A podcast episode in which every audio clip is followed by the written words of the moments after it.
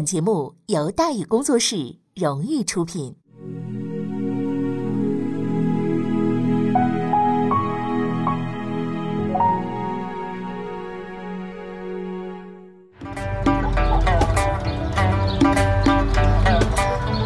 说书唱戏劝人方，三条大道走中央，善恶到头终有报，人间正道是沧桑。给您续上一杯茶，我慢慢的说，您细细的品。听大禹话说，明朝除了咱们广播直播以外啊，我们还在喜马拉雅独家网络发布。各位呢，可以登录喜马拉雅手机和电脑客户端，搜索“大禹茶馆”，选择收听。上期节目咱们说到哪儿啊？咱们说到长江战役，郑成功功亏一篑，前路茫茫，南明军去路不明。长江战役失败告终，郑成功呢再次回到了原点，继续考虑一个越来越严重的问题，就是往哪儿走。再进长江吗？不靠谱了。清军已经是打草惊蛇，就算能进去，恐怕也出不来了啊。那立足福建扩地盘吗？更不靠谱了。郑军虽然有点骑兵，但是根本不是八旗兵的对手。即使趁人不备，勉强占几个县城，清廷的援军一到啊，还得呢坚壁清野往后撤。太麻烦了，天下之大却无处安身。郑成功那个心呢是拔凉拔凉的，打算熬着一天就算一天了。就在郑成功濒临绝望的时候，一个人来了，点燃了他心中即将熄灭的希望之火。郑成功听完这个人的话，情不自禁是拍案而起，先前还暗淡无光的双眼瞬间又变得炯炯有神了。在长江、福建都不靠谱的情况下，已经出现暮气沉沉的郑成功，终于看到了希望的曙光，那就是台湾。前来投奔郑成功的人叫何斌，原来呢是荷兰东印度公司招募的当地职员，而且职位啊还不低啊。何斌呢是从台湾逃回大陆的，荷兰人盘踞台湾也不是一年两年了。早在万历三十二年的时候，荷兰人就曾经染指澎湖，后来呢被明朝军队呢给撵跑了啊。呃，到天启二年的时候呢，荷兰人卷土重来，不仅重新占据了澎湖，而且还向台湾本岛渗透。两年以后呢，明朝军队收复了澎湖，却呢对尚未设立行政机构的台湾本岛呢不屑一顾。从此，荷兰人呢得以在台湾立足，并且以东印度公司的名义开始了殖民统治。那么何斌呢？详细的介绍了台湾的地形地貌。其实郑成功啊，早就掌握这些情况了。他虽然没去过台湾，但是郑氏集团常年垄断海外贸易，从郑芝龙开始啊，就跟那边有贸易往来，所以郑军内部熟悉台湾的人不少。郑成功不是没有想过去台湾发展，但是搞不清楚对方实力如何，自己能不能拿得下来，对吧？因此呢，最始终呢是下不了这个最后的决心。毕竟郑军再也经不起任何的折腾了。作为荷兰东印度公司旗下的高级官员，何斌对荷兰人在台湾的布防情况呢是了如指掌啊。在向郑成功和盘托出之后，何斌又给出了一个相当权威的结论，说：“国姓爷，您要是收拾那帮红毛，小菜一碟。”打定主意之后，郑成功开始着手准备，一找向导，二筹粮。找向导不难，郑军内部有不少的，就是这粮食这玩意儿比较麻烦，还是得靠打秋风，是吧？要么找浙江，要么找广东，得需要一点时间准备。永历十四年初，公元一六六零年，郑成功的筹粮队伍还没出发，奉命清剿郑成功的达素大军就南下福建。啊，赴台计划呢被暂时呢搁置了。由于厦门、金门呐这个城防比较坚固，清军又不习水战，所以达素没有取得预定战果，勉强对阵几个月之后呢就撤了。年末的时候，郑成功这个筹粮大军呢终于是开拔前往潮州。永历十五年正月，公元一六六一年，郑成功召集高级将领啊，在厦门召开了一次秘密军事会议，议题只有一个，就是赴台。在这次会议上，郑成功第一次小范围公开了赴台的这个战略计划。出乎他意料的是，这个计划刚抛出来，就遭到了一片激烈的反对。部将吴豪率先吐槽，提出三大反对理由：第一，从大陆攻打台湾水路险恶；其二，荷兰人炮台厉害。啊，其三，台湾风水不可，水土多病 啊。总而言之，言而总之，去台湾不容易，打台湾更难。即使庄大运打下来了，想在那个鸟不拉屎的地方活下去，更难上加难了。吴豪去过台湾，发言呢是比较有权威性的。大多数将领啊，本来呢就不愿意远离故土，一听吴豪这个话呢，就觉得，哎，确实不能去啊，这个事儿不妥。眼看着赴台这个计划就要黄了。啊，部将马信突然站出来，坚定支持郑成功赴台计划。马信先是替郑成功讲明了赴台的重大战略意义：打台湾是要寻求更广阔的根据地，以利于长期坚持抗清斗争啊。这个史书里原话呢，叫“藩主所虑者，诸岛乃久居清朝，欲先固其根本，而后壮其枝叶，此乃终始万全之计。”接下来，马信从战术的角度提出了自己的想法。首先，打仗肯定是有困难的，任地形啊、敌人呢，都是有相应的办法去对付的啊。这个史书上讲叫“鸿毛虽结痂啊，的布置周密，岂无别计可破？”其次呢，说咱们闲着也是闲着，对不对？侦查一下也未不可。是不是啊？万万不可，能打就果断，咱们就揍过去。万一不能打，咱们再再撤回来，再商量，不就完了吗？对不对？马信有理有据，言辞恳切，一边倒的态势呢得以缓解。特别是郑军元老啊，这个杨朝栋呢也是表示赞同，使会议这个气氛呢就发生了转变啊。多数将领呢又纷纷的开始支持。最终呢，厦门会议达成了来之不易的共识。郑成功的喜悦溢于言表，当即拍板定调，准备武装赴台。马新替郑成功讲得很清楚，哎，打台湾是扩大地盘，而不是搬家。拿下台湾的同时，大陆沿海的前沿阵地不能丢。因此呢，郑成功对沿海基地的布防啊做了周密的部署。世子郑经率洪旭、黄庭、王秀奇等这个部将呢镇守厦门啊，并且由郑经全权调度沿海各岛。郑泰、蔡协吉两部啊镇守金门，同时支援厦门大本营。洪天佑、杨富、杨来仪。呃，这个杨来嘉、何毅啊，还有陈辉等呢，这些部分人口呢，是驻守呃南日、围头、呃梅州等等各岛啊，策应金门守军。陈霸部镇守南澳，牵制广东清军趁虚而入。郭义、蔡陆两部调防铜山，加强张进部的防守力量，策应南澳守军。啊，永历十五年正月份，这是公元一六六一年，郑成功举行誓师大会。正式向全军公开了赴台计划，收复台湾进入最后的倒计时。辗转抵达浙江沿海的张煌言得到消息，赶紧给郑成功写了一封信，表达了自己的意见。这不科学啊！客观的讲，从东南沿海的态势来看，赴台是唯一正确的选择。张煌言身在浙江，不太了解郑成功面临的这个具体困难，反对是情有可原的。最重要的是。郑成功在长江战役中扔下浙西自己跑了，让张煌言难免呢心存芥蒂，因此呢，他对郑军赴台的真实目的啊产生了质疑，认为郑成功这么做是想远离战祸，偏安一隅。一竿子你捅这么远，谁知道你是去干什么的，对不对？张煌言有意见，但是反对无效。郑成功根本没工夫搭理他，自己玩自己的去，管闲事还轮不着你呢啊！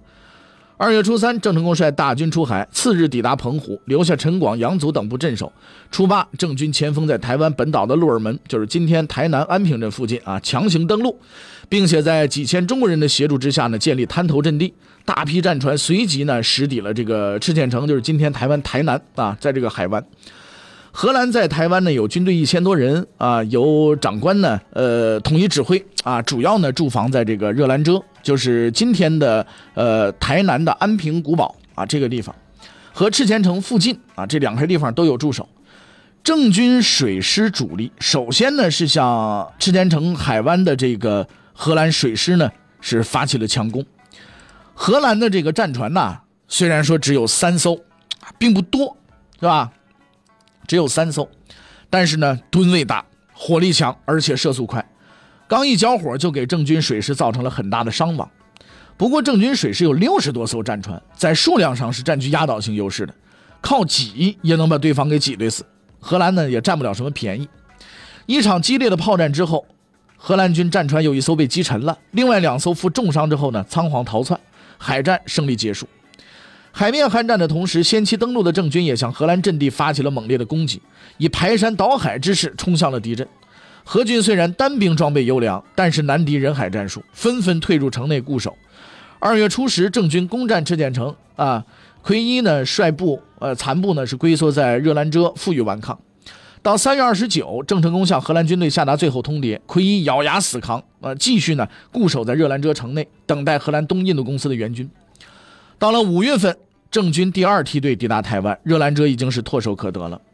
就在郑成功准备最后一战的时候，驻防铜山的蔡路、郭义在六月初三发动叛乱，郑经虽然早就怀疑这俩人有反意，但一直没有采取反制的措施。得知铜山叛乱之后，郑经才匆忙从厦门调集军队进剿。十九日，叛军将铜山抢劫一空之后，从容投奔清军。厦门军队扑了个空，看到的只是铜山的一片焦土。铜山叛乱虽然被平息，但是严重干扰了郑成功的既定部署，转而对热兰遮实施铁桶战术，令其不战自降。八月十二日。荷兰东印度公司的援军逼近台湾，但是看到前方郑军那个战船黑压压的一大片，吓得掉头就跑了，奎因最后的希望破灭了。十二月十六日，郑成功率部分这个趁部分荷兰士兵啊出城投降之机，向热兰遮呢发起了总攻。十八日，已陷入绝境的奎一无条件投降，率残部滚出了台湾。此后，台湾就成为郑成功抗清的大本营了，和厦门、金门、南澳等地呢遥相呼应，搅得东南沿海的清军呢是不得安宁。为了对付郑成功啊，清廷从永历十五年八月份开始，在浙江、福建、广东等地实行沿海迁界。由于当时的台湾尚未全面开发，郑军的粮饷呢主要还是依靠大陆沿海打秋风补给，因此呢是处境啊非常的困难。永历十六年，公元一六六二年的四月份。啊，朱由榔被俘的消息呢传到了东南，郑成功这个内心呢是极其苦闷的。永历政权的倾颓，自私自利的闽系也做出了很大的贡献。或许郑成功啊，除了苦闷之外，难免有一些愧疚和悔恨之情。不过，当张煌言提出拥戴鲁王继统的时候，早已习惯于自行其事的郑成功根本不屑一顾，依旧以延平王的身份，打着永历政权的旗号，继续跟清廷死磕。屋漏偏逢连夜雨，国事倾颓，家事也不安宁。留守厦门的郑经和四弟奶妈通奸生子，谎报侍妾所生。郑成功先是欢喜一场，得知真相之后急火攻心，再加上早已积存于胸的悲愤，竟然是一病不起。弥留之际，郑成功不禁是悔恨交加，仰天长叹：“是我无面目见先帝于地下呀！”五月初八，郑成功在绝望。和悲愤中赫然长逝，年仅三十八岁。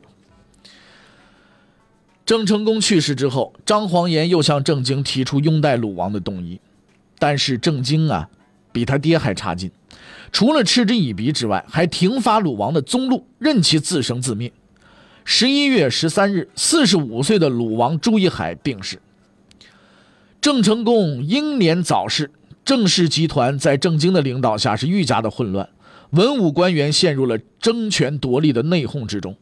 康熙二十一年正月，公元一六八二年，郑经病死，各派势力加紧了篡权步伐。次月，郑经长子郑克臧被暗杀，冯锡范等人拥立年仅十二岁的郑克爽继承王位，借以把持朝政。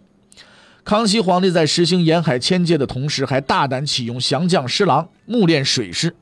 康熙二十二年八月。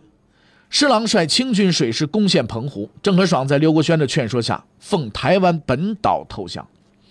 康熙三十九年（公元一七零零年），康熙帝下达诏令：诸城公系明示遗臣，非朕之乱臣贼子。随后，清廷将郑成功、郑经父子灵柩迁往福建南安，重新安葬，并且建祠祀之。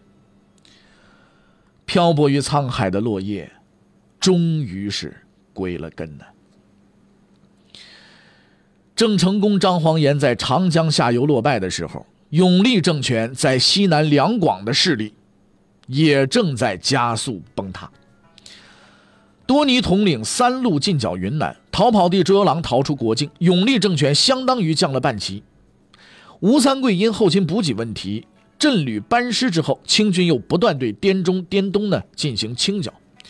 清军绞杀的目标，除了南明的抗清武装以外，还有无辜的百姓。清军是极端的残暴，让云南成了人间的地狱，无处不遭兵火，是无处不遇劫掠啊！房地为之翻尽，庐舍为之焚柴，以致人无完衣，体无完肤，家无全口，抢天呼地，莫可控诉啊！这种惨无人道的肆虐，激发了云南百姓的怒火。沅江土知府纳松秘密联络降清总兵高迎凤以及石平总兵许明臣等土司，在永历十四年七月公开抗清。九月份，许明臣部攻克了石平州，纳松等派军进攻蒙自，滇东土司纷纷响应，令初来乍到的清军清军呢是相当的惊恐。但是李定国、白文选等勇力残部的主力部队啊，分散在滇西各地，内部的统一调度指挥都难以实现，更不要说开赴滇东来支援这个土司们的这个啊呃作战了。那么九月二十一日，吴三桂呢率军从昆明出发，进逼纳松、高迎凤驻守的沅江。许明臣率部呢迅速的从石平州呢回援。十月初一，清军占领石屏，在初九围攻沅江，抗清一时寡不敌众，陷入绝境。纳松拒绝清军的招降，举家自焚。许明臣也是自杀殉国，高应凤等被俘，起义被彻底的镇压。与当地百姓誓死抗争形成鲜明对比的是，朱由榔、李定国、白文选西窜之后，分散在云南各地的永历军残部掀起了一股投降的高潮。永历十四年正月。杨武率高文贵旧部三千余人不战而降。五月，齐三生率八千余众投降。到七月，已有马宝、马维兴，还有杨威等部相继归附清军。吴三桂将这些降军统一整编为十营，兵力共计三万人以上。百姓奋起抗争，政府军纷纷投降。这打的什么鸟仗嘛？云南如此的倾颓，四川也是难以独善其身的。永历十三年七月十一，四川巡抚高明瞻率军从保宁出发，一路攻取灌县、绵竹、什方、汉州、简州等地，于二十六日进抵成都。南明守军在总兵刘耀、杨有才等人的率领之下呢，不战而降，满城荆棘的成都是落入了清军之手。九月份，清军又南下进取嘉定、建昌一线。次月，陈建等杀害高承恩，奉其首级向清军投降，川南沦陷。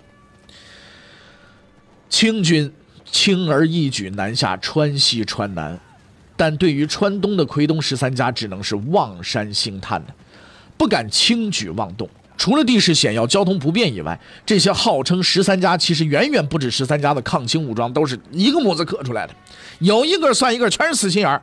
投降，不好意思，我这俩字我不认识。十三家当中有郝瑶琪、李来亨啊、元宗帝刘体纯等人。提起这些名字，各位朋友们，你应该能感受到这是一支多么难缠的武装。一直等到朱由榔遇难，郑成功航海，清廷才开始着手准备拆除这群钉子户。康熙元年七月，公元一六六二年，四川总督李国英向朝廷上书，提出四川、湖广、陕西三省会剿作战部署。九月份，清廷正式作出批复，同意李国英的动议，调军进剿。康熙二年正月，四川、湖广、陕西三省清军分别从三个方向进剿奎东山区。啊，河南也有部分驻军参战。由于抗清武装扼险而守，战局一度是陷入了僵持。七月，李来亨、刘体纯、郝瑶琪在东线发起反击，取得全胜，清军处失全军失利，义军挥师西向。九月，与清军李国英部遭遇。义军刚经过东线大战，又长途奔袭，不幸被李国英击溃。到年底，清军兵力不断增强，义军内部也开始出现混乱，哗变不止。十二月，清军发动新一轮进剿，义军已成强弩之末。刘体纯、潘应龙自杀殉国，郝瑶琪、袁宗帝等人被俘，于次年十月遇害。康熙三年二月，李国英部率部对最后一个钉子户李来亨展开全面的攻势。昔日令清军闻风丧胆的钟镇营，绝非是浪得虚名啊！虽然饱受排挤，最终流落山区，但是金盆虽破，分量在，战斗力依然是不可小觑。李来亨率部在毛鹿山区与清军周旋，利用地形优势，不断的消耗敌人的有生力量，很多清军将领都命丧于此。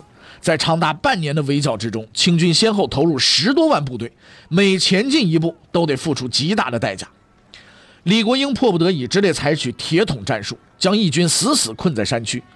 八月初四，弹尽粮绝，李来亨自杀殉国。至此，奎东抗清势力被清军彻底的摧毁。相比于能征善战的奎东十三家，两广的抗清义师就没有这么幸运了。李定国大军从两广撤走之后，留在两广继续抗清的主要有陈其策、罗全斌、郭之奇、连城璧、王兴等部。由于兵力单薄，实际上处于被动挨打的地位。从永历十二年七月份开始，公元一六五八年，尚可喜就派军围困了连城璧、王兴、李长荣等驻守的文村。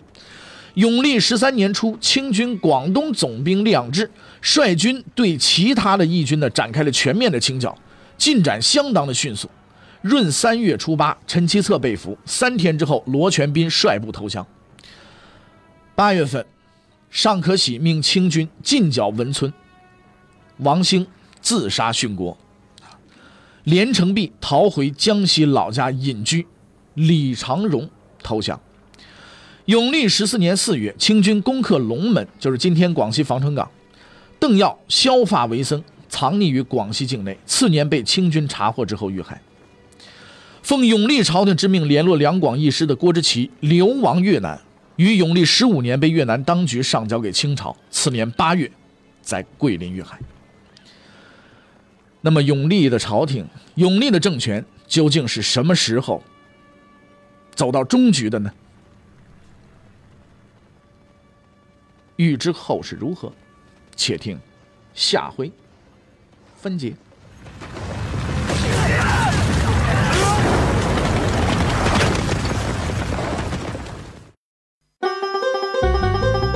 各位，你想跟大禹交流吗？你想跟大禹辩论吗？你想给大禹指出错误吗？来微信吧，微信搜索订阅号“大禹茶馆”，哎，就能实现了。记住啊，宇是宇宙的宇。